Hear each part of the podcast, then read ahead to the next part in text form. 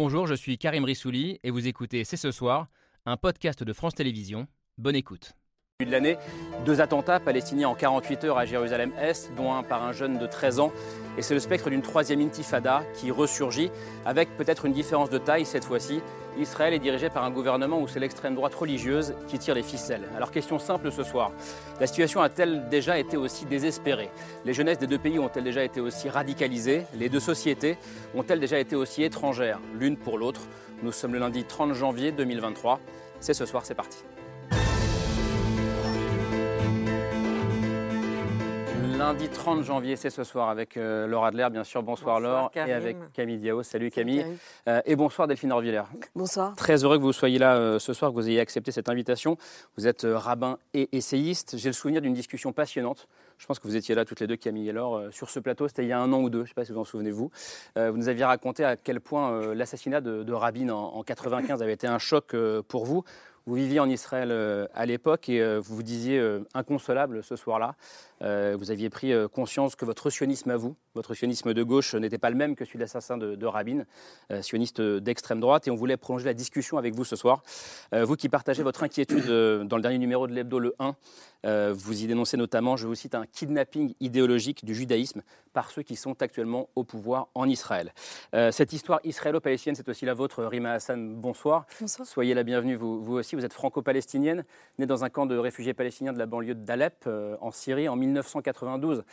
Ça veut dire au moment où on pensait tous euh, qu'une paix était encore possible dans la région. Aujourd'hui, vous êtes euh, juriste en, droit international, rapporteur à la Cour nationale du droit d'asile. Et je précise que vous avez fondé en 2019 l'Observatoire des camps de réfugiés. C'est bien ça, ça. Euh, Également avec nous, Vincent Lemire. Bonsoir, Vincent. Bonsoir. vous êtes historien, vous dirigez le Centre de recherche français à Jérusalem. Vous étiez encore là-bas chez vous, donc il y, a, quelques jours. Vous êtes l'auteur de plusieurs ouvrages de, de référence sur Jérusalem et vous avez récemment publié cette bande dessinée qui est à la fois imposante et passionnante, Histoire de Jérusalem, euh, aux éditions Les, les Arènes, qu'on qu'on recommande voilà, à tout le monde. Et vous dites qu'aujourd'hui, tous les ingrédients sont réunis pour un, soulèvement palestinien, euh, soulèvement qui se traduit euh, en arabe par un mot qu'on connaît malheureusement très bien, le mot intifada. Euh, Alexandra Schwarzbrod, vous habitiez, vous, bonsoir, à Jérusalem au moment de la deuxième intifada, au début des années 2000. vous êtes journaliste, directrice adjointe de la rédaction du journal Libération, donc correspondante à Jérusalem de 2000 à 2003. Oui, c'est ça. C'est bien ça. Et votre dernier roman, Les Lumières de Tel Aviv, Tel Aviv. roman d'anticipation dans lequel vous imaginez un monde où ce sont les ultra-religieux qui ont pris le pouvoir à Jérusalem euh, résonne euh, étonnamment avec, euh, avec ce qu'on vit aujourd'hui. Et puis j'accueille enfin Alain Dikoff, bonsoir. Bonsoir. Bienvenue, directeur du Centre de recherche internationale de Sciences Po, l'un des grands spécialistes de la politique et de la société israélienne, auteur de nombreux livres de référence sur le conflit israélo-palestinien, dont le dernier, qui résonne lui aussi avec notre discussion de ce soir. Israël-Palestine, une guerre sans fin. Alors vous mettez quand même un point d'interrogation. on va en parler ce soir, c'est cher Armand Collin. Merci à tous les cinq d'être là ce soir pour ce débat, cette discussion qui s'ouvre avec le billet de Pierre Michel.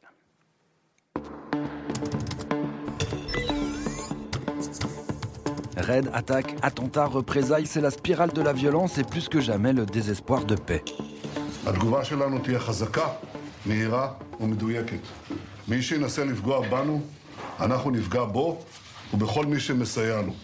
Deux attaques en moins de 24 heures. From what we understand, happened at the scene. It was an ambush terror attack on the hands of uh, by a 13-year-old terrorist. Samedi, un adolescent a blessé deux Israéliens à Jérusalem-Est. La veille, c'était un Palestinien de 21 ans qui ouvrait le feu devant une synagogue, tuait sept personnes, dont un adolescent de 14 ans.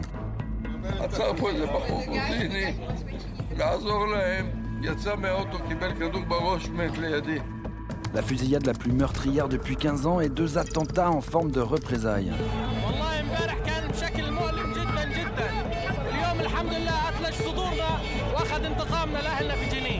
Car jeudi, dans le camp de réfugiés de Jénine, Israël avait mené un raid contre des militants du djihad islamique palestinien. Neuf Palestiniens ont été tués.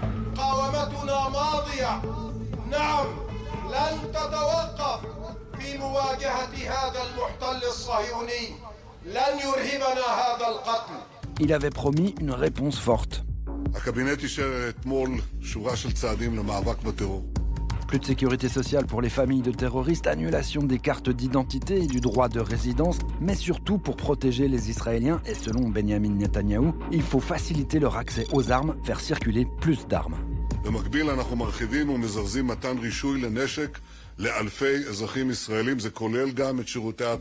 C'est la mécanique de l'embrasement. It's the responsibility of everyone to take steps to calm tensions rather than inflame them. Anthony Blinken, mais aussi Emmanuel Macron, tout le monde appelle à redescendre d'un cran car personne ne souhaite un embrasement et une troisième intifada. It's what happened uh, 20 years ago. It started to happen right now. We need to think, how we can advance and stop this situation. Pour avancer, il faut donc d'abord s'arrêter. J'avais pas prévu de, de commencer comme ça, mais j'ai eu l'impression, Delphine Orvillère, en vous regardant, regarder le, le billet, qu'il y avait des images difficiles à regarder pour vous. C'est le cas ou pas? Oui, je- enfin, les images, et puis été troublée par euh, la musique qui, en fait, euh, raconte bien qu'on a l'impression presque d'être dans une série, en fait. On Mm. s'est habitué à un espèce de rythme, et boum, et boum, et ça tape en face. Et en fait, c'est- c'est très compliqué et douloureux pour moi de, De regarder ça de regarder ça, je vous avoue. Non, mais, on de- est- non, mais je, je comprends très bien, et la musique, c'est nous qui l'avons ajoutée, donc Mm, Oui. c'est une responsabilité euh, médiatique, mais bon, c'est pas vraiment le débat de ce soir, mais merci de nous le dire, et vous avez raison. Alain Dikoff, est-ce que euh, on a raison de dire que la situation n'a peut-être jamais été aussi désespérée? Malheureusement, peut-être pas, parce qu'elle a, elle a souvent été désespérée en réalité. hein. Euh, Si on pense aux années euh, 93, 94, certes, il y avait Après les accords d'Oslo, vous voulez Alors, dire? c'était les accords d'Oslo, Ouais. 93-94, donc il laissait entrevoir une, une sortie, je dirais peut-être honorable du conflit avec une solution des deux États. Mais malheureusement, je me souviens très bien aussi de cette époque, 95-96, ça a été une période terrible, Mm. avec énormément d'attentats euh, du Hamas, du djihad islamique aussi, des raids euh, très importants de l'armée israélienne euh, en représailles, et donc une, une- une spirale de violence, euh, d'une extrême violence en réalité. Et euh, bien sûr, après, bah, il y a eu quand même la, la deuxième intifada, euh, 2000-2005, euh, qui euh, a aussi été absolument terrible. Donc, Ça veut dire que c'est juste que nous avions, alors pas vous, hein, mais peut-être collectivement oublié euh, ce qui se passait sur place. Oui. Et ce que vous rappelez à l'instant, moi je trouvais important parce qu'on a tendance à dire, souvent on essaie d'expliquer par exemple les vagues de terrorisme en disant il y a du terrorisme parce qu'il n'y a plus d'espoir, parce qu'il n'y a pas de débouché. En fait, on sait bien que c'est beaucoup plus compliqué que ça. La preuve, la date que vous donnez, 93-94, il y avait un espoir. Il y avait un débouché. Moi, j'y vivais à Jérusalem à cette époque. On croyait à la paix à venir.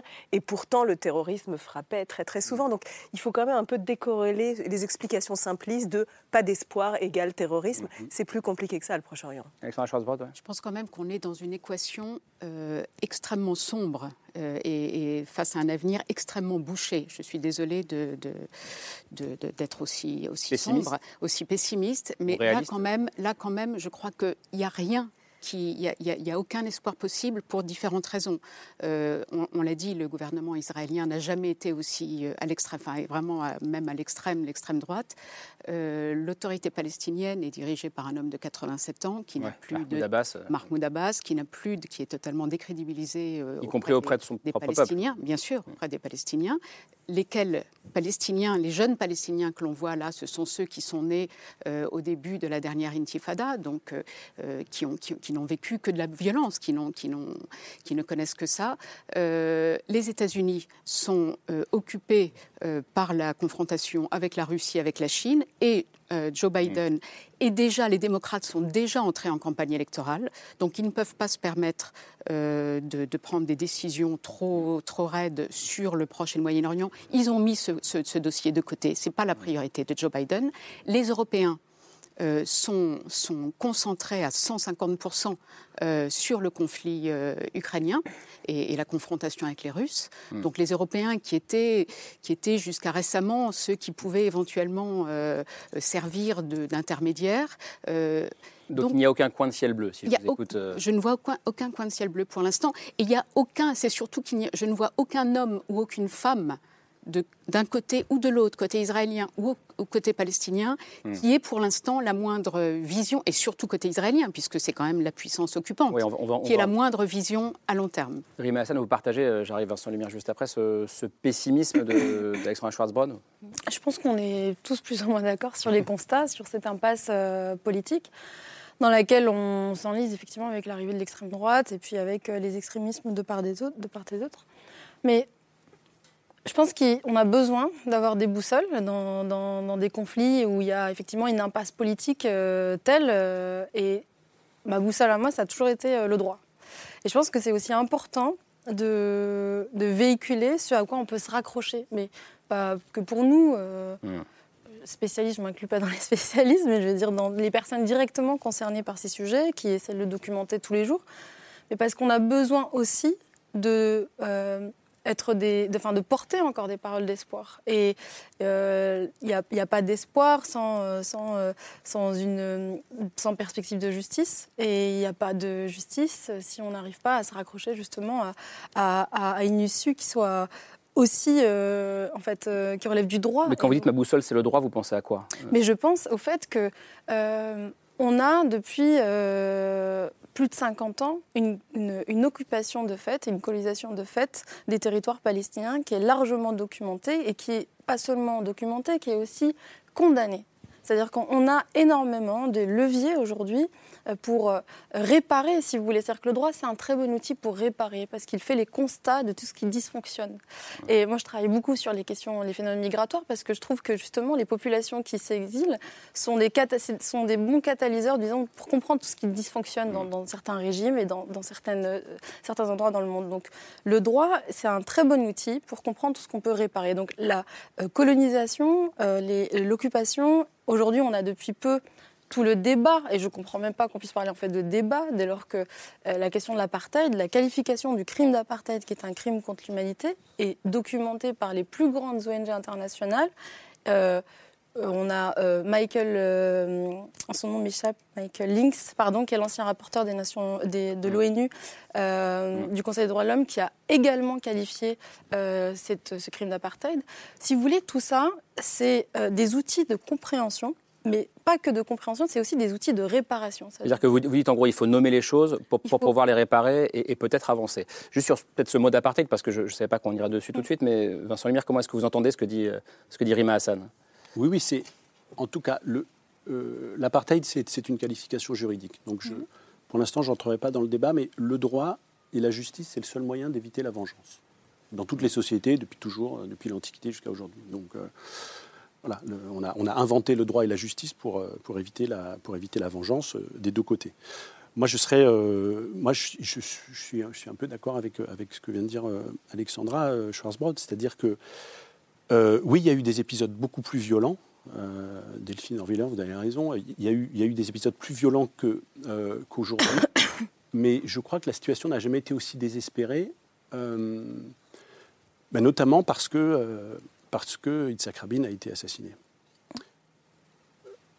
Par son propre peuple, en fait. C'est ça, évidemment, qui, c'est ça qui rend son assassinat. Par une- oui, par un homme, par un homme extrémiste. Par un, oui, mais par quelqu'un qui a été. qui a été On rappelle dans- dans- Rabin assassiné en Et- 95. Oui, oui, assassiné en, en- en 1995. Et ce qui rend effectivement. euh, donc, il y a eu des. Il, il peut y avoir des attentats parce qu'il y a de l'espoir et une perspective politique et qu'on veut la casser. Et puis, il peut y avoir des attentats parce qu'il n'y a plus de perspective politique. Donc, effectivement, les deux situations sont complètement euh, possibles. Et dans les on- deux cas, il y a eu des attentats. et dans les deux cas, il y a eu des attentats et, et- et ils sont plus ou moins violents. Et c'est pas parce que ça fait 9 morts ou 2 ou, ou, ou 8 ou que c'est. euh, ou que c'est dans une pizzeria ou devant une synagogue, c'est pas non, ça mais le- que des enfants de c'est pas ça. 12-13 ans Voilà. commettent des, des Que assassinats. des enfants de c'est 13 ans euh, prennent, les, problématique. prennent les armes, euh, pratiquement le même âge que euh, euh, Escher Nathan, qui était la plus jeune victime de, de l'attentat de vendredi ouais. soir.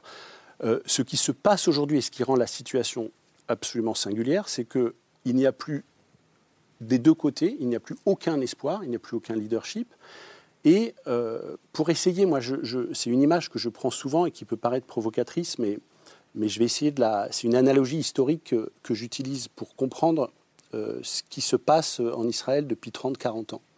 Il se passe que euh, un groupe qui était en marge de la société, les colons, euh, ont pris le pouvoir. Ils sont au pouvoir aujourd'hui. Ils ne sont pas seulement à la Knesset, ils sont au gouvernement, ils sont, euh, ils, ils sont, ils sont au cœur du gouvernement, ils sont le pivot euh, du gouvernement. Ils tiennent. Et c'est ce même groupe de colons qui, euh, cette même idéologie, qui a assassiné Yitzhak Rabin en 95. Donc moi, l'image que je, que je prends toujours, c'est voilà, c'est comme si en France, on avait l'OAS qui avait pris le pouvoir, Après qui avait, avoir qui avait réussi à assassiner De Gaulle, l'OAS a raté De Gaulle, et qui avait réussi à prendre le pouvoir. Et il faudrait faire avec ça. Et puis la deuxième grande différence, ce qu'on disait tout à l'heure, c'est que euh, Israël est un pays qui ne peut pas se payer le luxe d'être illégitime. Et il n'y a pas beaucoup de pays sur la planète comme ça.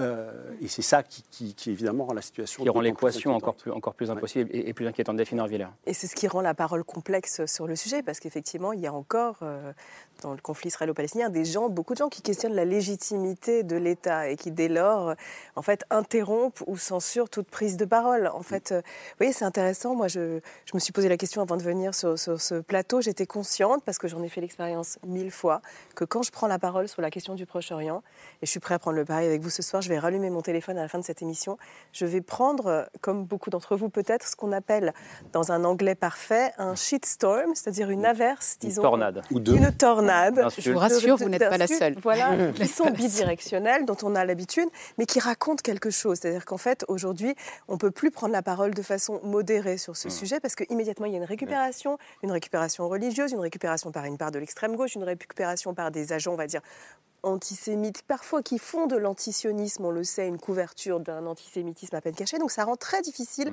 des paroles mesurées. Il faudrait être capable aujourd'hui de façon très simple de pouvoir dire qu'on dénonce, euh, qu'on qu'on soutient le droit légitime d'Israël à exister tout en pouvant dénoncer la politique et la colonisation, qu'on soutient le droit de l'autodétermination des Palestiniens tout en condamnant fermement le recours au terrorisme. Ce que je dis là semble être une banalité Mm. et ça devient difficile à exprimer. Mais ça veut dire que vous avez même hésité à venir, par exemple, ce soir?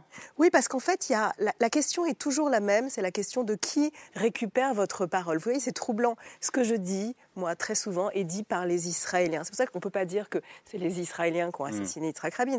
Aujourd'hui, je me rends compte que quand je converse avec mes amis israéliens, ils sont beaucoup plus radicaux dans leur euh, prise de position contre le gouvernement israélien que je ne le suis. Donc, d'une certaine manière, Et ils manifestent dans c'est comme, c'est Voilà. comme si eux avaient le droit de le dire et pas vous. c'est comme si Ouais. moi, quand je le disais, immédiatement, on me dit non, mais en tant que juive, tu ne peux pas le dire. Un tout dernier exemple, vous voyez, c'est En tant que intéressant. juif de diaspora. Oui, Ouais. mais je vous donne un autre exemple qui a priori n'a rien à voir, mais qui est lié. J'ai pris position récemment pour les femmes en Iran. Immédiatement, je suis bombardée sur les réseaux de gens qui me disent pourquoi tu ne dis rien sur les Palestiniens, ce qui d'ailleurs est faux. Il faut, la preuve, ce soir. Mais, mais c'est c'est troublant comme immédiatement la parole juive de diaspora est censurée parce qu'on a face à soi des gens qui récupèrent et qui sont effectivement pas très, excusez-moi du terme, pas très cachères. Non, mais, j'arrive, mais ça, rejoint un peu ce que vous dites dans le 1, euh, dans votre texte du 1 euh, cette, cette semaine, c'est qu'à la fois, il y a ce risque que votre parole soit récupérée euh, par des antisémites, en gros, pour être très clair, et en même temps le risque d'être traité de traîtresse euh, de l'autre côté. Oui, alors là, j'ai une certaine effectivement euh, habitude. Je pense toujours à la phrase de Amos Oz qui disait qu'à un moment donné dans l'existence, si personne ne vous a traité de traître, c'est un problème. Et que finalement, Vous avez raté votre vie, ouais. Voilà, quand on vous traite de traître, c'est peut-être que vous êtes bien entouré. Donc effectivement, il y a toujours des gens qui considéreront dans ce conflit où il y a une empathie sélective et excluante, où il Mm. faudrait être uniquement du côté de sa naissance et de son ethnie ou de sa religion, que si vous prenez des positions plus mesurées, vous êtes dans la traîtrise. Rimé Hassan, vous êtes d'accord avec ça? C'est Oui, très alors, compliqué très de parler. Mais effectivement, je trouve que euh, moi qui suis dans un pays qui est mon pays d'accueil aujourd'hui euh, et dont je suis euh, citoyenne, donc Moi, je rappelle pour ceux qui nous ont rejoints en cours d'émission que vous êtes né en Syrie dans un camp de réfugiés palestiniens, arrivé en France à l'âge de 10 ans. tout à fait. Et donc, euh, Avec une nationalité qui était laquelle? Je n'avais pas de nationalité. D'accord, apatride, enfin sans, Voilà, sans juste le statut de réfugié de palestinien. réfugié. Euh, et donc, je me suis rendu compte effectivement que euh, il y avait énormément de récupération de l'identité palestinienne, de, de la cause palestinienne, et qu'il y a même une essentialisation, si vous Mm. voulez. C'est-à-dire que, et pareil, il y a des moments où je me sens euh, euh, prisonnière de la façon dont ma parole va être euh, récupérée, et puis on, on voit bien très vite qu'en en fait, on ne pourra pas faire plaisir à tout le monde. Euh, et que... C'est pas le but. Non, c'est pas le but. Mais c'est d'autant plus compliqué, effectivement, de rassembler, si vous voulez, quand euh, on. Dès lors qu'on a une parole, elle est euh, d'office clivante. Et, et donc je reviens effectivement aux, aux piliers sur lesquels on peut de temps en temps se reposer et qui pour moi euh, sont de l'ordre de, enfin qui peuvent être diffi- difficilement contestables, c'est les outils bah, de, droit où il y en a d'autres, euh, de l'histoire. Enfin, je veux dire, il- on a besoin de, de cette pédagogie, on a besoin de ce savoir pour effectivement avoir des, des- des piliers sur lesquels on peut tous se réunir et éviter justement cette empathie sélective. euh. Oui, ça, ça rejoint l'extra ce que vous disiez il y a- sur ce même plateau il y, a, il y a un an ou deux aussi. Vous disiez, en parlant de la colonisation, alors pas de l'apartheid, mais on pourrait y revenir après, la colonisation est le cancer de la société israélienne. Ah mais tout à fait. Et je- justement, je voulais rebondir sur cette notion de droit. Le problème, c'est que le droit, mais euh, la colonisation, c'est contraire euh, à tout euh, au, au droit international. Et pourtant, il ne se passe rien.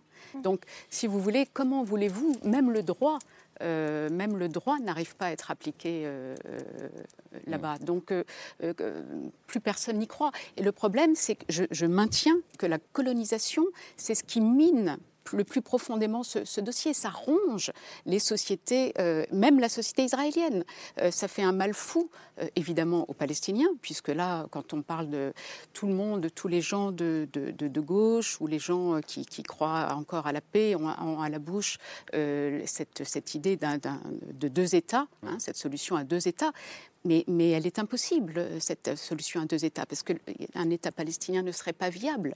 Euh, le, territoire est grignoté On de précise plus en le territoire plus. grignoté. Il y a en- environ 400 000 euh, colons euh, en, 800 en 000. Cisjordanie hors Jérusalem. C'est ça l'Indicov Non, 800 000. Euh, Plus que ça? 800 000. Ah, J'ai dit hors Jérusalem. hors Jérusalem. 700-800 000 au total, c'est ça? Oui. 700 000. Mais il faut voir ce que c'est. Comment voulez-vous que des, des jeunes, des gamins palestiniens, qui voient les champs d'oliviers de leurs parents, euh, qui, qui voient des, des- des- des hordes de colons israéliens arracher les oliviers euh, centenaires, millénaires, je ne sais plus, de, leur- de- de leurs parents sur des, des terres palestiniennes, comment voulez-vous qu'ils aient envie de, de négocier la paix? C'est ça le problème, c'est que du coup, cette, cette violence euh, se, se- se transmet, se reproduit, euh, et, et il faut savoir ce que c'est qu'une colonie israélienne avec des autoroutes flambant neuves pour les colons, alors que les Palestiniens ont des, ont des chemins à côté. euh, euh, c'est- c'est- Avec ça des ronge. contrôles. Tant Ah, que la colonisation ne sera pas, ne, ne sera pas arrêtée et même euh, réduite, tant qu'on ne- démantèlera pas des colonies en Cisjordanie, aucune paix ne sera possible et aucune négociation de paix ne sera Et sérieuse. je précise juste que je- si on parle de ça, c'est aussi que les, les deux euh, attentats euh, palestiniens qui ont lieu à Jérusalem-Est, donc sur cette- la partie orientale de la ville, partie palestinienne au départ, euh, ça, a été fait dans deux quartiers de colonisation euh, de, de- de Yaakov, en l'occurrence, euh, c'est vraiment à l'extrême nord-est de, de Jérusalem. hein. Euh, c'est- vraiment un quartier de colonisation hein, qui, est- qui a été mis en place dans les années 70. Quand on est à Neve Yaakov, on est beaucoup plus près de, de Ramallah que de la vieille ville. Ouais.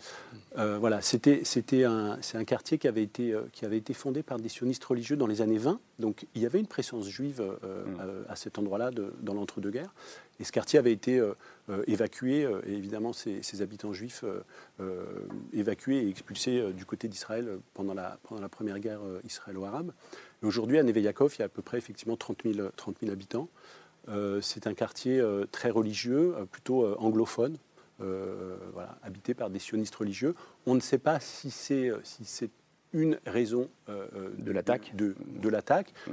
Ce, ce qui, ce qui, moi, ce qui me frappe, c'est qu'effectivement, ces deux attaques, ces deux attaques-là, ont eu lieu à l'est, mais il y en a eu d'autres Mm. ces derniers mois à l'ouest. Je veux dire en Israël, internationalement euh, reconnu. Donc on ne peut pas en faire euh, une, une généralité. Mais c'est vrai que depuis quelques semaines, il y a beaucoup d'attaques sur des checkpoints, sur des soldats euh, et, euh, et à l'est de la, et à l'est de la, Mm. de la ligne verte. On ne peut absolument pas en faire une ligne politique, d'autant moins que ce sont généralement des attaques menées plutôt par des individus euh, relativement, euh, relativement isolés.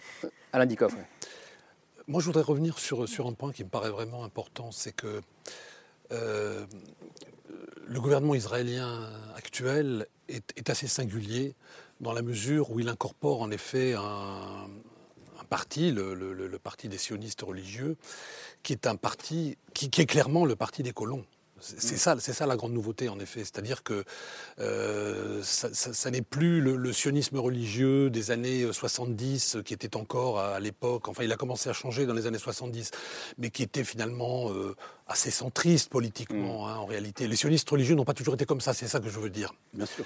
Ce qui est, ce qui est frappant, c'est qu'il y a une évolution chez eux. Et il y a une évolution qui s'est faite finalement dans euh, ce que j'appellerais un petit peu la politisation du messianisme. C'est-à-dire qu'ils ils, ils croient, dur comme fer, qu'en réalité, ce qu'ils font n'est pas uniquement politique, mais que ça a une dimension religieuse. Ouais. C'est-à-dire qu'il y a une sorte d'impératif, je dirais catégorique, religieux, de s'installer dans ce qu'ils appellent la Judée-Samarie. Donc c'est, ils font pas juste un geste politique, ils y vont parce qu'ils pensent que ça va accélérer la fin des temps et donc la venue du Messie ultimement. D'où le projet aussi qu'ils ont qui, et dont ils ne font pas mystère d'ailleurs en réalité, de, de, de, de construire le troisième temple. On, Donc- précise, on précise que- on précise que ça veut dire quoi construire le troisième temple pour eux Bah, ça voudrait dire qu'à terme, euh, les mosquées seraient, enfin la mosquée Al-Aqsa et, et le Dôme du Rocher, euh, qui n'est pas une mosquée stricto sensu, euh, seraient détruites et qu'on reconstruirait le troisième temple. Donc il faut bien comprendre qu'on est dans ce type de logique. Et j'ajouterais une chose. Ça me rappelle un, un- un- un mot euh, de Gershom Scholem, qui était un grand intellectuel d'origine allemande qui s'est installé en Palestine dès 1922-23, donc bien avant, Ouais, euh, avant la création de euh, l'État avant le nazisme même, hein, euh, parce qu'il pensait que c'était ce qu'il fallait faire. Et, et- et lui a toujours dit que le grand risque pour le sionisme, c'était le messianisme. Hmm. Qu'il fallait surtout neutraliser le plus possible la question du, du messianisme. Et ben, c'est exactement l'inverse qui se passe. C'est les messianistes qui sont au pouvoir, en fait. Ouais. Et, et qui, évidemment, se, se- se fichent complètement du droit des. Palestiniens. Qui, qui, qui, qui, qui ne, qui, font, qui ne font évidemment, euh, qui n'accordent aucun intérêt à la communauté internationale, etc. etc. Il faut bien comprendre que c'est ce type de personnes qui ont un rôle clé dans le gouvernement actuel. Justement, je voudrais vous présenter euh, rapidement et présenter à nos téléspectateurs trois euh, des ministres de, de ce nouveau gouvernement euh, qui est entré, enfin qui est arrivé au pouvoir au, au mois de décembre.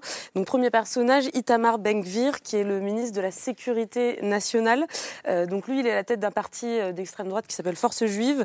Après avoir été dans les années 90 membre d'un mouvement suprémaciste, le mouvement Cash. Alors il a été poursuivi de très nombreuses fois en justice pour des faits de violence, pour incitation à la haine, euh, pour euh, propagande terroriste aussi. Et aujourd'hui, lui, il défend l'annexion de la Cisjordanie et il défend aussi euh, l'idée de faire émigrer une partie de la population euh, arabe vers les, vers les pays voisins.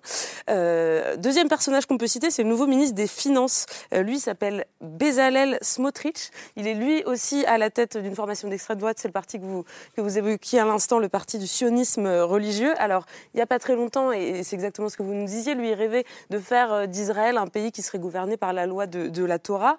Euh, C'est aussi quelqu'un qui se dit euh, homophobe et fier de l'être et qui a fait du combat contre euh, les personnes LGBT, l'un de ses fers de lance. Et ça, ça lui fait un point commun avec un troisième ministre. Enfin, lui, il est vice-ministre. Il s'appelle Avi Maoz. Il a été mis à la tête d'une toute nouvelle administration, un nouveau bureau qui est chargé de promouvoir et de défendre l'identité juive nationale. Euh, Delphine Horniller, cette notion d'identité juive nationale euh, qu'il faudrait défendre, qu'il faudrait promouvoir, euh, qu'est- qu'est-ce qu'elle recouvre et est-ce que c'est quelque chose de dangereux à- vos yeux? Oui, c'est quelque chose de, problématique à partir du moment où on crée une espèce de définition, ce que souvent euh, ces personnes ont tendance à faire, de ce que sont euh, les valeurs juives au nom desquelles euh, ils œuvreraient. Moi, je suis bien euh, en peine de définir euh, ce que sont euh, ces valeurs juives. Eux semblent dire que c'est la valeur juive, euh, effectivement, de propriété sacrée de la terre ou de lutte contre euh, l'homosexualité comme euh, une abomination ou de séparation entre les sexes. Encore une fois, entendons-nous bien, c'est pas propre au judaïsme. hein, tout ce qu'on est en train de dire là, comme tous les radicaux, les radicalités religieuses. Euh, qu'on pourrait même qualifier de, de fanatiques, ça existe dans tous les monothéismes. Donc il ne faudrait pas avoir l'illusion que c'est spécifique au judaïsme. Simplement, là aujourd'hui, ils définissent ce que seraient ces valeurs comme étant des valeurs juives. Mais moi, de la même manière, en tant que rabbin, je pourrais euh, expliquer pourquoi euh, dans nos textes euh, juifs et dans la tradition juive, il y a bien d'autres valeurs, des valeurs qui remettent en question le rapport à la terre, à la propriété, le rapport à l'altérité, le rapport à l'autre. Donc il y a un combat, c'est ce que j'expliquais dans le- l'article du 1, un combat qui est une forme parfois de kidnapping euh, idéologique des valeurs religieuses. Mais encore une fois, ça se fait pas que dans le judaïsme aujourd'hui, ça se fait dans toutes les traditions religieuses. L'is- L'islam aussi, d'une certaine manière, est kidnappé dans des projets politiques. Il y a eu une théologisation du combat des Palestiniens ces dernières années, tout à coup sur Al-Aqsa. En fait, encore une fois, c'est pas propre aux Juifs. Toute cette région s'est embrasée de théologie. Et c'est vrai que c'est important de ramener la parole de Gershom Scholem. En 1926, il écrit une lettre à Franz Rosenzweig où il écrit que le fait d'utiliser le langage du messianisme va être une bombe qui nous explose au visage. Et on le sait tous, c'est vrai dans toutes nos traditions, quand tout à coup on précipite la fin de l'histoire, en fait on utilise le religieux, mais il finit par nous utiliser et exploser au visage. Mais là, là, vous vous avez raison, mais il y a quand même quelque chose de spécifique au judaïsme. En l'occurrence, c'est que pendant 2000 ans, il a été diasporique. Donc il a été aterritorial. La nouveauté, c'est qu'avec le sionisme, il a, été- il, il a rencontré de nouveau, c'est la- il y avait même un, un hebdomadaire sioniste qui s'appelait à un moment en France La Terre retrouvée. Il a retrouvé la Terre. Et du coup, ça fait ressurgir, euh, si vous voulez, ces dimensions messianiques qui étaient en fait assez largement caché jusqu'alors. Mais que le contact réel, concret avec la Terre, même en, en termes, je dirais, la, la glèbe, hein, vraiment au sens propre du terme, euh, donne, donne, donne une, une nouvelle, réactualise finalement de façon extrêmement violente cette dimension messianique. C'est ça la nouveauté malgré tout. Oui, oui, c'est. et Il y a même des, des- des intellectuels israéliens qui, qui- qui parlent de la question de la langue. hein. C'est absolument la terre, la langue. Voilà. Qu'est-ce qu'on a libéré? Qu'est-ce que- qu'est-ce qu'il faudrait euh, canaliser, contrôler, apprivoiser Euh, Mais la question du, du messianisme, elle me semble très importante. Des messianismes, je suis entièrement d'accord. Euh, et c'est peut-être sans doute pour ça qu'aujourd'hui l'extrême droite israélienne est soutenue comme la corde soutient le pendu par les messianistes évangélistes américains. Hein, c'est c'est assez terrible et c'est un des éléments de ce tableau si sombre de voir que euh, euh, l'intelligentsia euh, juive euh, démocrate américaine est en train petit à petit, euh, mais enfin pas si petit à petit que ça, parce que quand on regarde les sondages générationnels, on se rend compte que les jeunes démocrates juifs américains sont en train de de- de- d'abandonner leur soutien en fait à Israël. hein. D'abandonner leur soutien, vous dites? Ah, ah oui, de, Oui, de oui. plus en plus. Quand on regarde le- le- les, les jeunes, les jeunes juifs démocrates américains, c'est plus leur, c'est c'est plus leur combat. Euh, et, et- et les plus âgés euh, gardent un soutien pour Israël, mais qui est sans doute hérité de, de- peut-être de leur jeunesse ou de leur, ou de leur âge mûr. Euh, et quand on est soutenu effectivement par des évangélistes messianistes, dont certains sont authentiquement antisémites au sens ontologique du terme, ils sont antisémites, euh, et, au rôle qu'ils veulent faire jouer, euh, ou qu'ils voudraient faire jouer à, à- à l'image qu'ils ont, à la projection fantasmagorique qu'ils ont des Juifs sur leur terre de- d'Eretz Israël. Enfin, de mon, de mon point de vue, ça Israël, c'est le grand Israël. C'est la Oui, c'est- la terre d'Israël. Ça. bon, euh, ça ne veut pas nécessairement dire c'est pas- grand.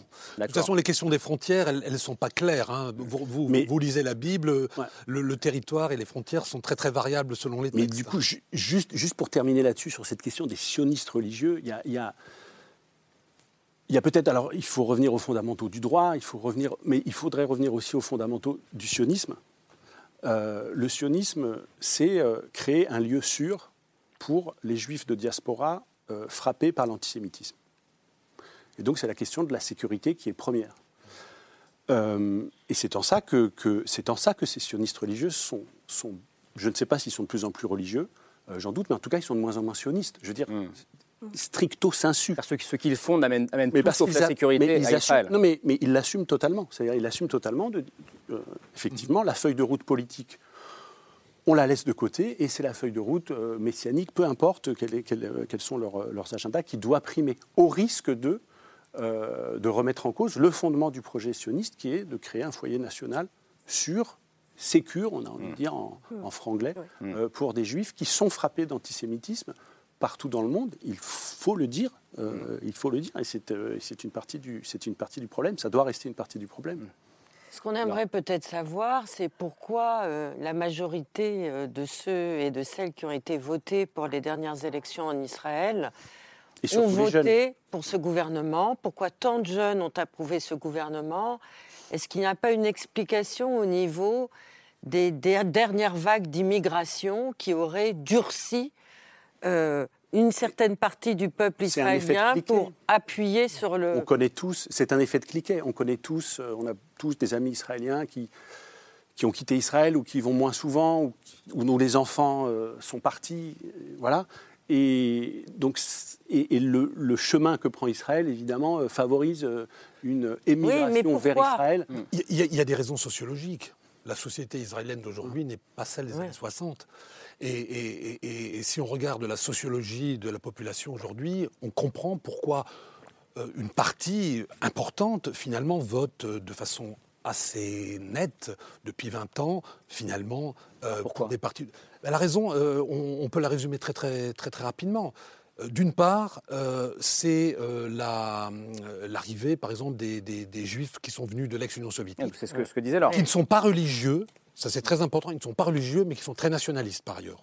Donc, euh, ils ont voté. Alors, au départ, ils étaient un peu indécis au- au- en question de leur vote dans les années 1990, mais assez rapidement, il est devenu clair qu'ils votaient pour le Likoud ou pour des partis russophones. Le qui étaient le parti aussi de la droite israélienne. Voilà, de droite. Première chose. Deuxième chose, c'est le vote des, classes euh, populaires, qui sont en partie euh, constituées de juifs venant des pays d'islam. Que, eh bien, que la euh, gauche sioniste avait oublié. Donc du, du Maroc, de Tunisie. Du Maroc, Tunisie, qui ont, qui ont voté pour le Likoud et, et qui continuent à voter pour le Likoud comme un seul homme ou pour des partis plus à droite. Qui, qui, pour reprendre ce que dit Vincent Lemire, se sont sentis abandonnés par, euh, par le parti travailliste Oui. euh, israélien. Oui, absolument. Et, voté à Et- droite. Et, et qui ont voté à droite ou pour un parti comme le Et Parti Chasse, qui est un parti Ils ont, ils ont oublié d'être de gauche, quoi. Ils ont oublié Et leur alors, troisième sociale. chose, un groupe dont on n'a pas encore parlé jusqu'à maintenant, mais qui est quand même très important, ce sont les juifs ultra-orthodoxes. Ces juifs-là, ils ne sont pas sionistes, il faut le dire, ils n'ont jamais été favorables à la création de l'État d'Israël, il se trouve qu'ils sont quand même dans cet État, dont ils sont citoyens. Ils ne sont pas dans le, dans le trip messianique des autres, ça c'est très important, il faut le distinguer. hein. Ils sont, ce, ne sont pas du tout comme les trois ministres euh, qu'on a, qu'on a vus, ils ne sont pas du tout sur cette logique messianisante. Au contraire, ils voient le messianisme comme un danger. Ils ne vont même pas sur l'esplanade du temple, hein, euh, euh, donc sur l'esplanade des mosquées. Mais en même temps, sociologiquement, ils sont très conservateurs. Évidemment, euh, le mariage euh, homosexuel, par exemple, ou quelque chose qui pourrait ressembler à ça, c'est évidemment totalement inconcevable pour, pour eux. Mais de- donc, ils ils défendent une- des valeurs conservatrices, ce qui les rapproche de la droite. Vous voyez, si vous mettez tous ces groupes ensemble, juste les juifs ultra-orthodoxes, c'est 6 ou 7 enfants par famille en moyenne. Donc, vous avez aussi des questions démographiques toutes simples. C'est-à-dire, cette population est en expansion démographique et les autres sont en, en- en phénomène où ils ont entre 2 et 3 enfants. Et puis on ira voir Alexandra Schwarz. Oui. Voilà. Et puis, il y a Vous aussi un phénomène euh, inter- international qui a été bien analysé. Moi, je pense à Eva Illouz dans son Ouais. dernier livre qui décrit ça. de Grande sociologue juste. israélienne. Voilà, c'est-à-dire qu'en fait, euh, la promotion des mouvements illibéraux dans le monde. Oui, vous dites partout. Israël est une démocratie libérale comme d'autres. Oui, et qu'il y a des tentations euh, illibérales aujourd'hui très fortes, avec une façon d'encenser le, le leader, de considérer qu'il y a un espèce de deep state, c'est-à-dire ces accusations d'État profond, les médias, les élites, qui empêcheraient le peuple, etc. Ça, c'est un phénomène qui n'est pas propre à Israël. En fait, ça existe en Hongrie, en Pologne, en Brésil. Italie, Au Brésil. Mm. Mais en fait, la, la conjonction entre ça et les éléments messianiques dont on a parlé plus Mm. tôt, et j'ajouterais aussi la question de la peur, la manipulation de, de- de- l'instrumentalisation de la peur, effectivement. euh, De la peur de la société pouvoir, israélienne. De la peur pour la sécurité, qui parfois est très légitime. Il y a des attentats, il y a une menace pour la sécurité, qui en fait laisse des traces. C'est pour ça que je modérerais ce que Alexandra tout à l'heure mettait en avant, le fait que comment, euh, je ne sais plus comment vous le formuliez, que comment un enfant palestinien qui a vu euh, les champs de son père arrachés ne réagirait pas de telle manière. Mais en fait, cet argument, il est valable de l'autre côté aussi. C'est-à-dire comment est-ce que une jeunesse qui grandit sans ambition de, de trouver la sécurité n'aurait pas un héritage qui le pousse finalement à faire gagner la peur et les tripes au moment où elle va mettre un bulletin? Je suis pas en train de le justifier, mais c'est une réalité. Oui, et, et je rebondis justement sur, sur ce que vous disiez, Alexandra Schwarzbott, sur ces jeunes Palestiniens euh, enfin, voilà, qui, ont, qui ont vu les oliviers de leurs parents Ça, fait forcément penser euh, aussi au profil et à l'histoire de l'auteur de l'attaque qui a fait cette mort devant la, synagogue à Neve Yaakov vendredi. C'est le quotidien israélien Haaretz euh, qui nous racontait euh, son histoire. Donc c'était un homme de 21 ans euh, qui s'appelait Kairi Alkam. Et en fait, ce nom et ce prénom lui ont été donnés en hommage à son grand-père, euh, grand-père qui a été tué en 1998 par un colon israélien euh, suprémaciste. Euh, cet homme euh, qui, l'a tué a été euh, à l'époque arrêté. Il était suspecté d'avoir fait trois autres euh, victimes palestiniennes. Et finalement, en 2010, il a été euh, relâché sans être euh, condamné. Euh, Perlman. Voilà, et donc, donc ça, c'est- pour l'histoire du grand-père. Et qui Très- était son avocat Itamar Ben-Gvir. Itamar Ben-Gvir. Oui, qui- Le qui- fameux ministre de la Sécurité nationale. Oui, et d'ailleurs, on, on voyait, on, on peut, on peut voir des photos des deux hommes euh, enlacés au moment de la libération en 2010. Donc ça, c'est pour l'histoire du grand-père du terroriste. Euh, la semaine dernière, enfin, il y a- il y a dix jours, donc 13 ans après cette histoire-là, il y a un autre membre de la même famille euh, qui a été tué, un adolescent de 17 ans, euh, qui a été tué à Jérusalem euh, dans une opération de l'armée israélienne. Et donc, quelques jours plus tard, euh, vendredi, euh, le terroriste passe à l'acte, euh, se rend devant la mosquée, ouvre le feu et, et fait cette mort. Donc, on voit bien, je ne vais pas faire un lien de causalité trop simpliste, mais on voit bien à quel point cet attentat, il s'inscrit euh, dans une spirale de, de violence, euh, de ressentiment, de représailles, euh, de, de vengeance. Et cette spirale, elle n'est pas terminée. Là, on sait que les autorités euh, israéliennes, euh, parce que c'est leur politique, vont détruire la maison familiale euh, du terroriste, qui va, enfin, du coup, c'est une famille. C'est déjà fait, je crois. C'est déjà fait. Mm. Je, sais que ça avait été mis sous, sous scellé euh, dimanche. Donc, c'est une famille aussi qui va se retrouver euh, à la rue et qui, ce qui va nourrir encore un petit peu plus euh, euh, le ressentiment. Donc, je, me tourne vers vous. Finalement, on se sent presque impuissant face à une telle spirale. Est-ce qu'à ce stade, c'est possible d'en sortir? Peut-être par le droit, du coup, parce que c'est votre- le droit. la- la- Non, mais je pense Le que. droit peut arrêter la vengeance. On- on Oui, mais le droit, il faut qu'il soit mis Rima, en œuvre. Rima Ouais. Non, mais je pense que euh, on est face à une impasse aujourd'hui avec euh, ce régime israélien qui euh, ne peut pas se revendiquer à la fois euh, juif et démocratique, si vous voulez. C'est-à-dire que c'est aussi simple que ça. C'est-à-dire que si on est dans un état de fait de colonisation des territoires palestiniens, euh, il va falloir faire un choix, si vous voulez. C'est-à-dire que soit c'est un État qui reste juif, et dans ce cas-là, on exclut euh, le le peuple palestinien, et c'est ce qui est en train de se passer aujourd'hui, d'où euh, les conclusions sur le régime d'apartheid. Soit vous êtes dans un État démocratique, et dans, ça, dans, dans ce cas, on, est dans un État qui intègre euh, bah, les, les- identités. Il y a plusieurs formes qui peuvent. euh, Il y a, y a des, des propositions qui sont faites, donc comme quoi on n'est pas totalement dans l'impasse, mais on peut avancer vers un État, euh, une fédération d'États ou un État binational. Enfin, vous voyez, il y a quand même des propositions. Mais je pense que la, première impasse qu'il faut, qu'il faut aujourd'hui nommer, c'est-à-dire qu'aujourd'hui, quand on parle du, droit quand on parle du fait que, euh, on est face à une, histoire de, dépossession quand même du peuple palestinien. Et je pense que ce qui se passe aussi du côté israélien, c'est que le peuple israélien est totalement isolé du récit palestinien. Euh, L'histoire de la Nakba a été censurée euh, pendant euh, des décennies. La Nakba, on traduit ce que c'est la, La Nakba, c'est la catastrophe. euh, Ça veut dire catastrophe ça veut en dire arabe. catastrophe en arabe et qui fait référence donc à- aux expulsions massives des Palestiniens, euh, à savoir euh, pas loin de 800 000 Palestiniens qui ont été expulsés euh, Au moment, au moment de la guerre, au moment de la première guerre israélo.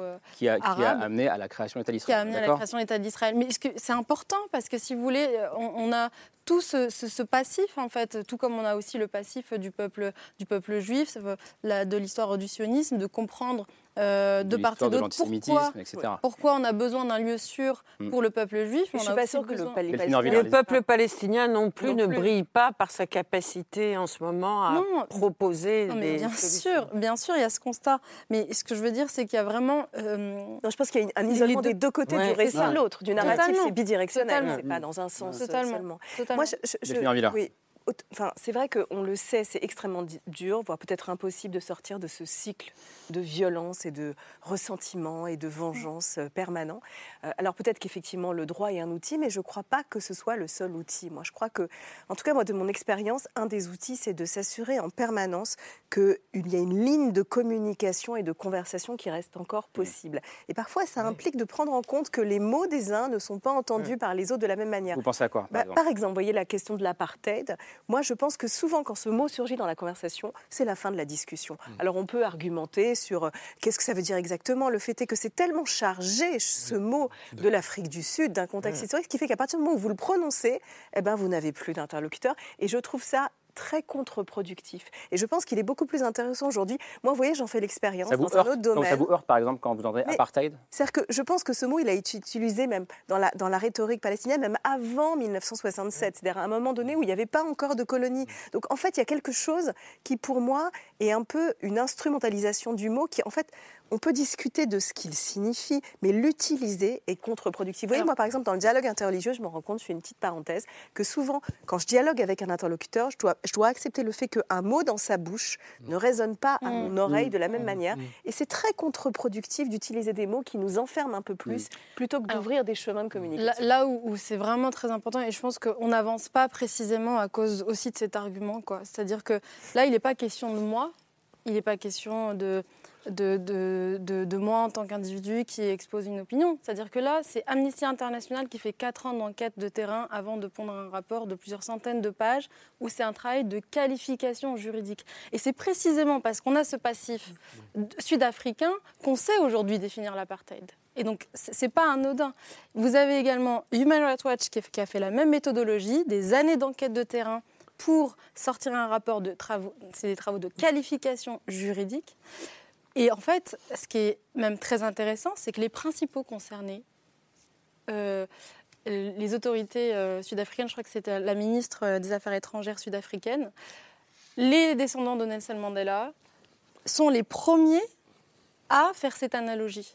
C'est-à-dire que si on n'est même pas en mesure de considérer que les Sud-Africains eux-mêmes ont cette parole légitime, je pense qu'on passe à côté de quelque chose. Mm. Donc j'entends que le mot soit chargé, j'entends que... Mais Ma question était plutôt pragmatique et stratégique. oui, bien sûr, mais, mais en fait, on a aussi besoin d'avancer. C'est-à-dire qu'aujourd'hui, on- la solution à deux États, il faut Ouais. aussi avoir le courage de dire qu'elle n'existera plus. Il faut arrêter de faire espérer les On Palestiniens. ne sait pas, on ne sait ce- pas. Non, bah, les plus grands experts vous le disent, en Oui, fait, et depuis non, mais années. il peut se passer quelque chose. Bah, comment vous voulez En tout démanteler cas, à euh, court et moyen comment- terme. à court Alexandre et- Chardroit, comment, est-ce que ce débat court est et moyen passionnant terme, Comment est-ce que le- vous positionnez les uns les autres dans, dans ce débat sur à la fois la sémantique euh, et, et, euh, et la question du dialogue Parce qu'elle est, elle est, elle est passionnante en réalité.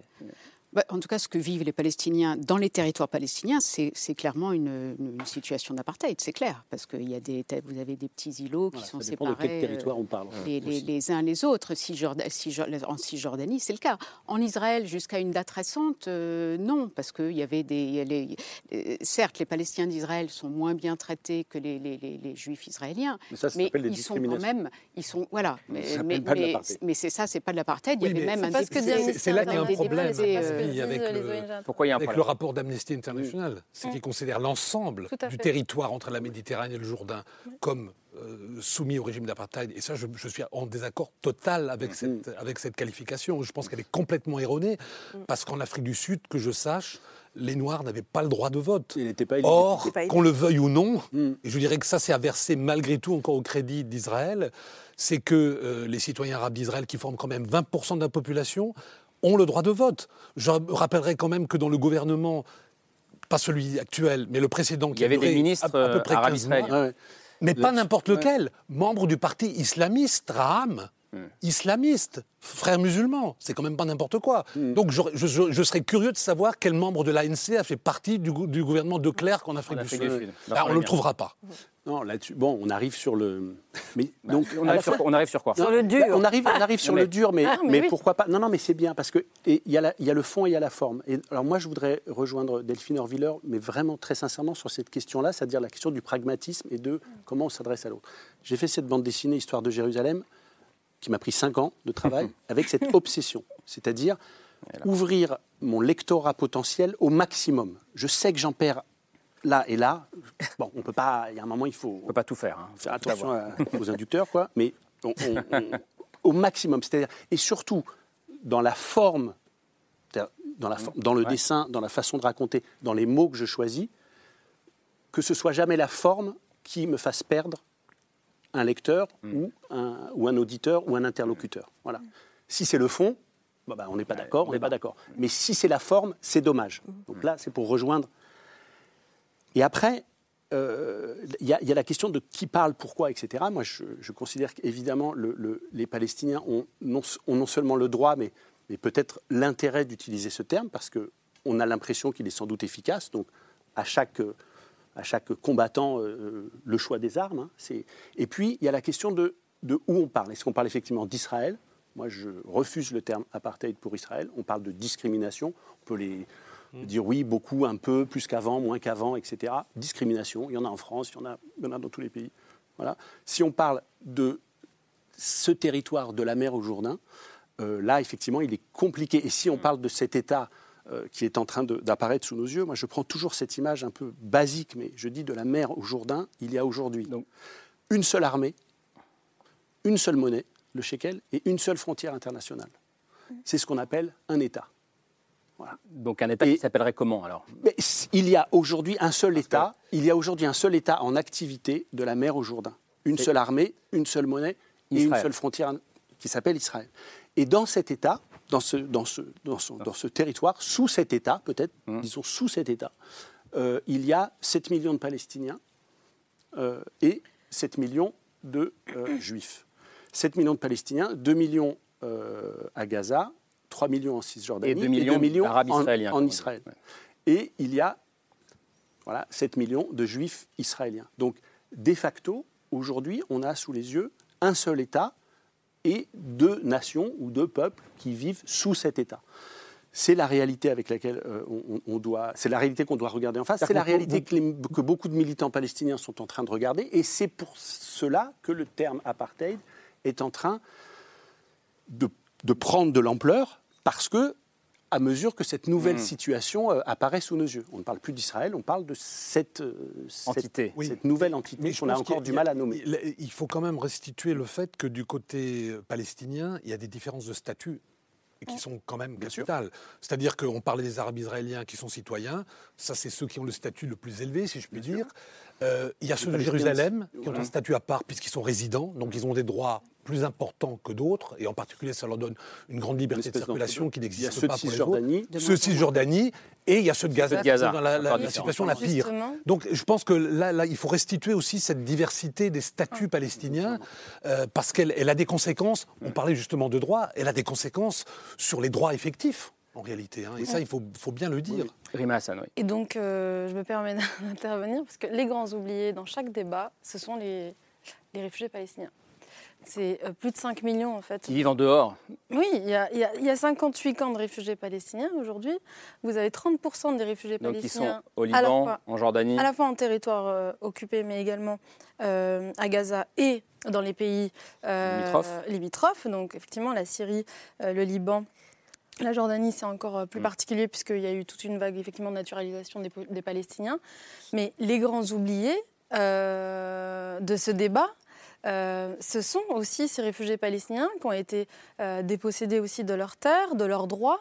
Euh, vous m'aviez questionné sur mon statut, ça paraît même pas évident parce qu'en fait on, les a tellement invisibilisés ces réfugiés palestiniens qu'on n'est même plus capable aujourd'hui de savoir en fait quel est leur statut.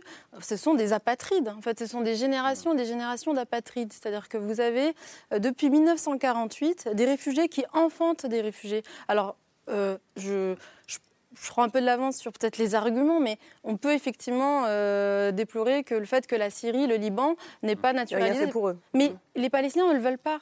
En fait, je pense qu'il faut partir de cette revendication, c'est que les Palestiniens ne le veulent pas. La, les- la spécificité des, des réfugiés palestiniens, contrairement aux autres réfugiés du monde, c'est que ce sont des, des réfugiés qui veulent rentrer chez eux. Alors, mais là, vous ouvrez encore un nouveau débat, parce que Oui, si mais- tous les réfugiés palestiniens veulent rentrer mais en Israël, il n'y aura plus un- d'Israël. Mais C'est largement ce qui a simplement. fait euh, capoter Mais encore les- une les fois, c'est un droit qui est consacré. Encore une fois, c'est un droit qui est consacré. Le droit au retour Alors là, il y a est plus consacré. Ben, le droit, est- à un moment donné, enfin, le droit au retour est consacré. Euh, il est légitimement revendiqué par les Palestiniens et ils sont depuis, soi- depuis 74 ans, euh, pour 30% d'entre eux, euh, bah, cantonnés vraiment à cette vie de, de réfugiés dans des, dans des, dans des camps, de, dans des camps où, en fait, plus personne ne les regarde et plus personne ne les considère. Et ça, c'est terrible. C'est-à-dire qu'il faut aussi intégrer cette problématique Alors, au je- débat. Je reprends le- la question, et j'entends totalement ce que vous dites, de, de posée par, par Vincent Lumière. Vous disiez 7 millions euh, euh, d'Israéliens juifs, 7 millions, si on compte les Palestiniens d'Israël ou Arabes israéliens, de, de Palestiniens, en gros, 7-7. Euh, et vous montriez cette carte de la mer au Jourdain. Euh, Est-ce que si on regarde ça... Et vous Avec disiez- un déséquilibre et- non, non, démographique pardon, et, qui et vous va... disiez, vous, euh, Rima Hassan, euh, il faut, va pas, il faut arrêter de mentir aux. Palestiniens, il n'y aura pas d'État palestinien. Il n'y en aura pas. Ça veut dire quoi? Que la seule solution, elle, elle est dans, ce- dans cet État euh, binational, euh, Delphine Orvillers Alors, on n'est pas juriste, euh, il n'y aura pas les accords d'Oslo d'eau demain ou de, ou, de, de ce soir, mais euh, comment est-ce que vous regardez ça, si, si on essaie de se projeter un peu? C'est dommage, j'avais prévu. C'est dommage. ce soir. Oui, c'est dommage que vous signiez pas les Faire une accords. annonce. Non, mais c'est- c'est Je- je- c'est- vous savez, c'est c'est abyssal, en Oui, c'est abyssal parce que bon, moi je fais partie d'une génération, on en fait tous partie, où on a tellement euh, grandi, dans tous les sens du terme, avec cette idée de, euh, de deux États, Mm. qu'aujourd'hui, effectivement, c'est troublant quand on entend tellement de spécialistes aujourd'hui Mm. dire que Ça n'arrivera pas. Ça n'arrivera pas ou c'est impossible dans les faits. On ne peut pas renoncer, nous, à, à- à y croire. Il y a là un. On parlait tout à l'heure d'un deuil inconsolable, insurmontable. C'en est un, en tout cas, pour beaucoup d'entre nous dans nos vies, de Mm. renoncer à, à cette idée semble impensable.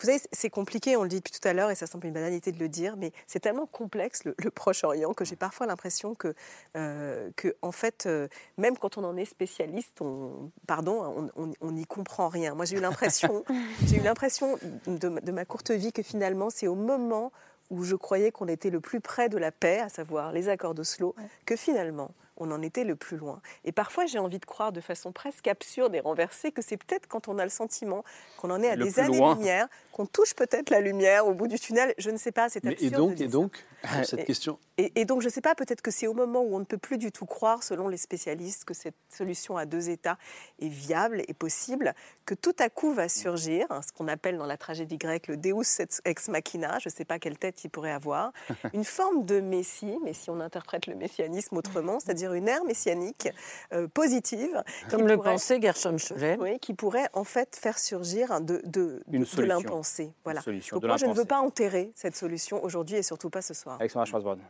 Moi, je voudrais quand même apporter une mini lueur d'espoir possible. Ah, vous voyez Possible, mais, mais voilà, c'est pas évident. Mais je pense que tout va dépendre d'un homme ou d'une femme.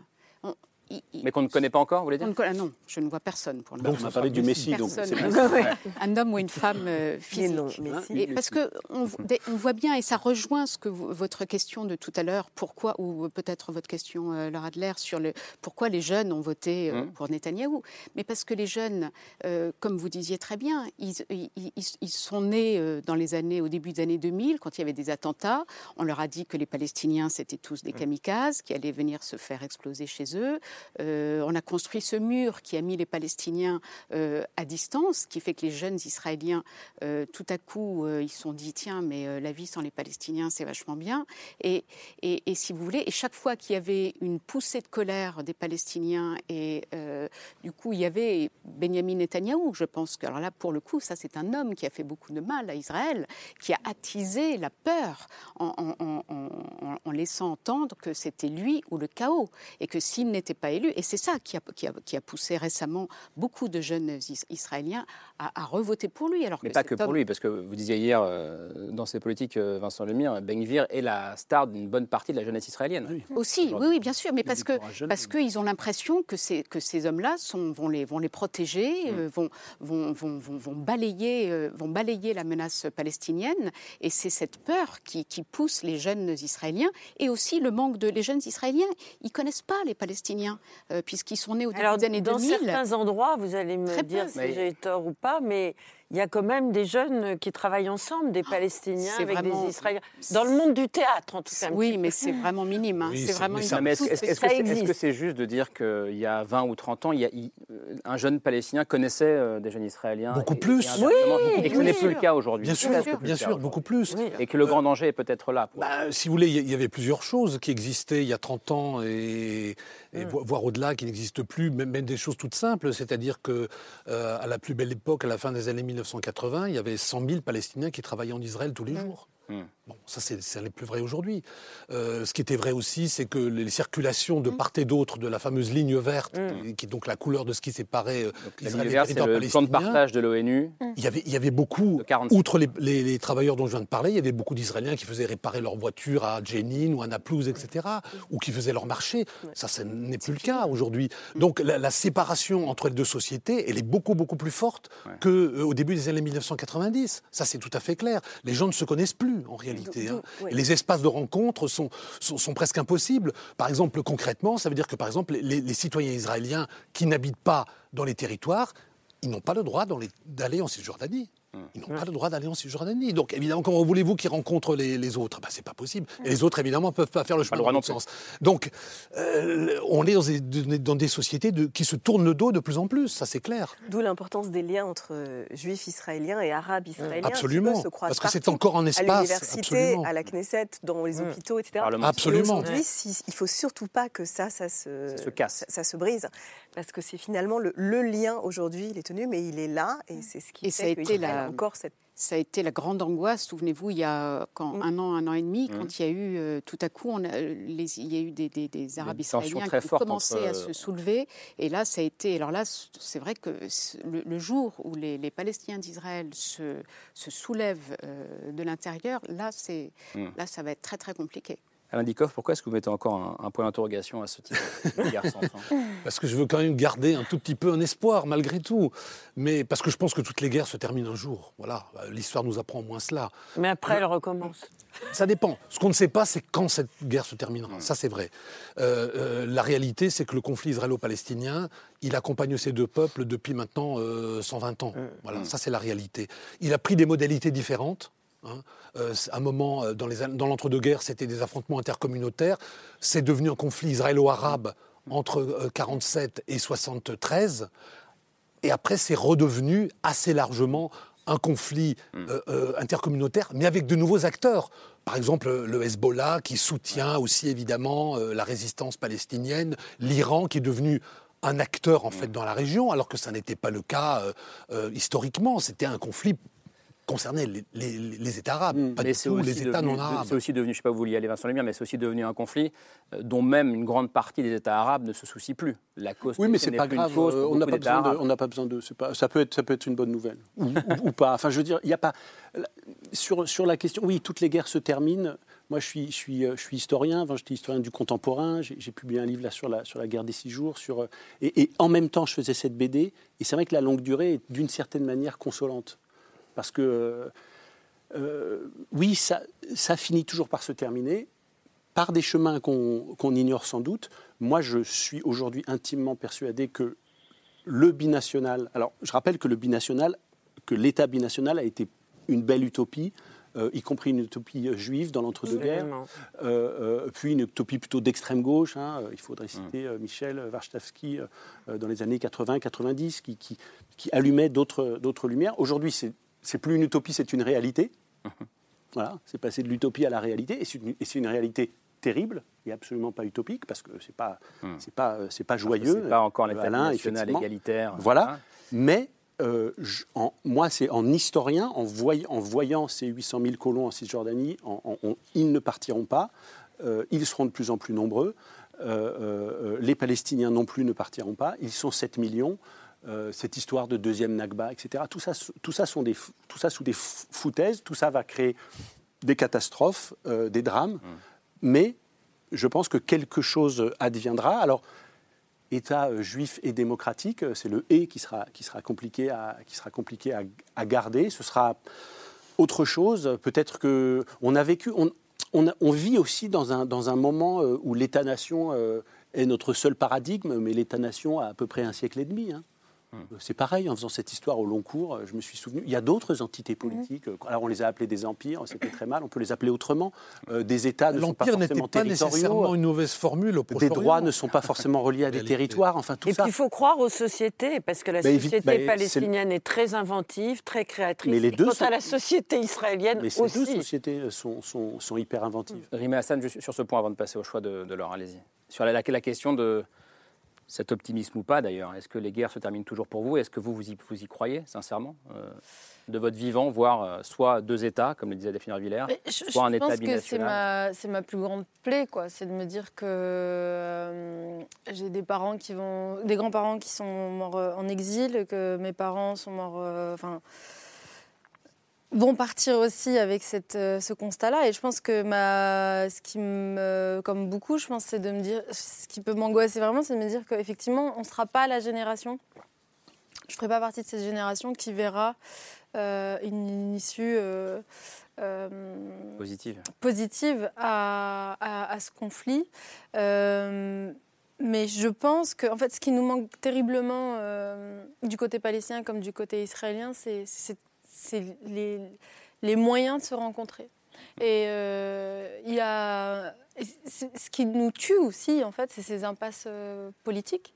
Euh, donc, on a plein de boussoles sur lesquelles on peut se reposer, mais ce qui est assez, assez terrible, c'est qu'effectivement, je pense que on ne se connaît pas, on ne se connaît plus, et alors même que il y a un récit, un passif euh, de, de ces deux peuples euh, qui est tellement, enfin, pour lequel, dans lesquels il y a tellement de ponts à faire ou à, à réparer.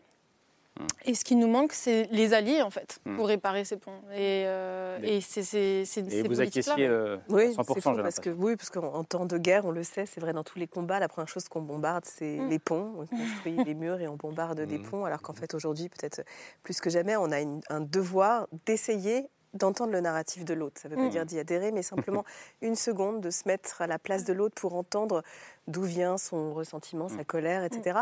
Et sinon, et je reviens à la problématique du début de la polarisation simpliste dans laquelle on nous inscrit tellement souvent, aujourd'hui, moi je pense que si on n'est pas capable de ça, de cette empathie respective, alors c'est pas juste qu'on ne contribue pas à la solution, c'est qu'on fait partie du problème.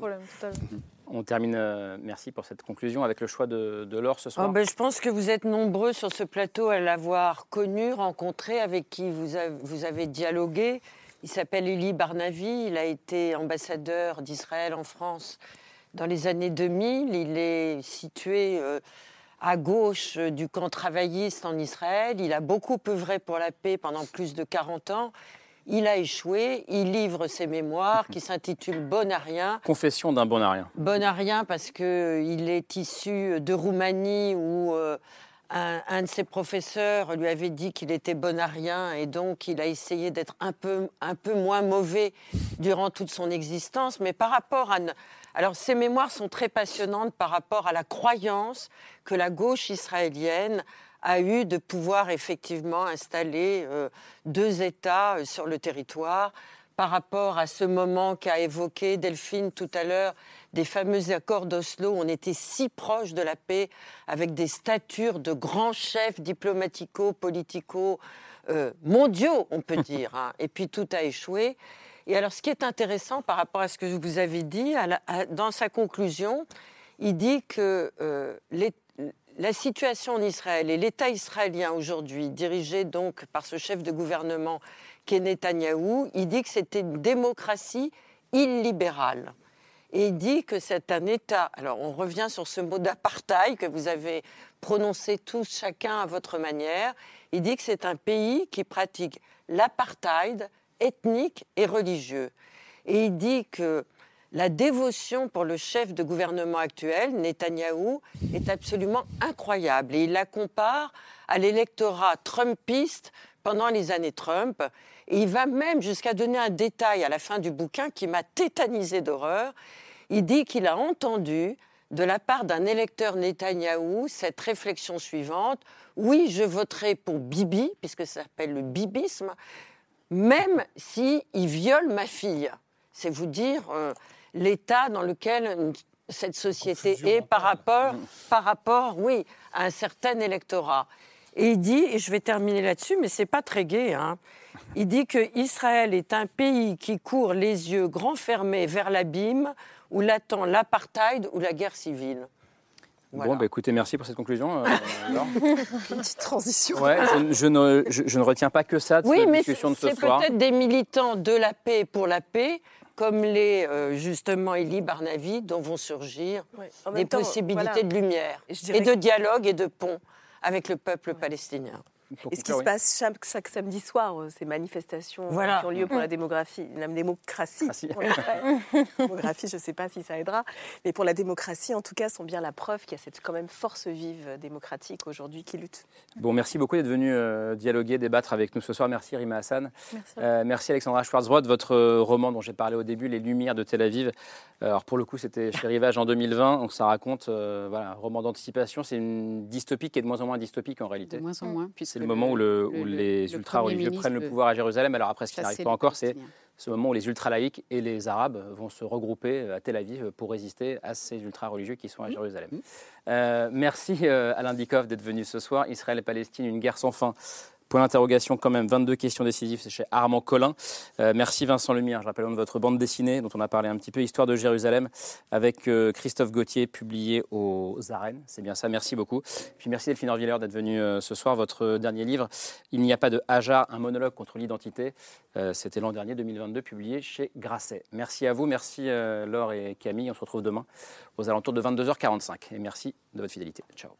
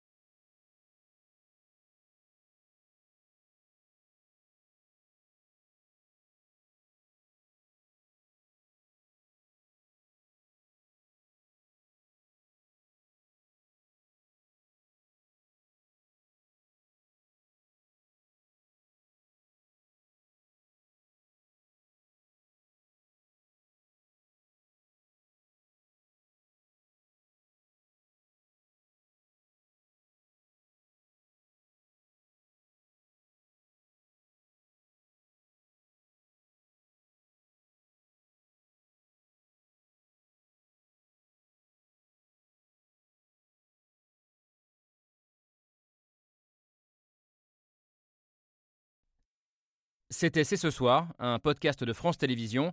S'il vous a plu, n'hésitez pas à vous abonner. Vous pouvez également retrouver les replays de l'émission en vidéo sur France.tv.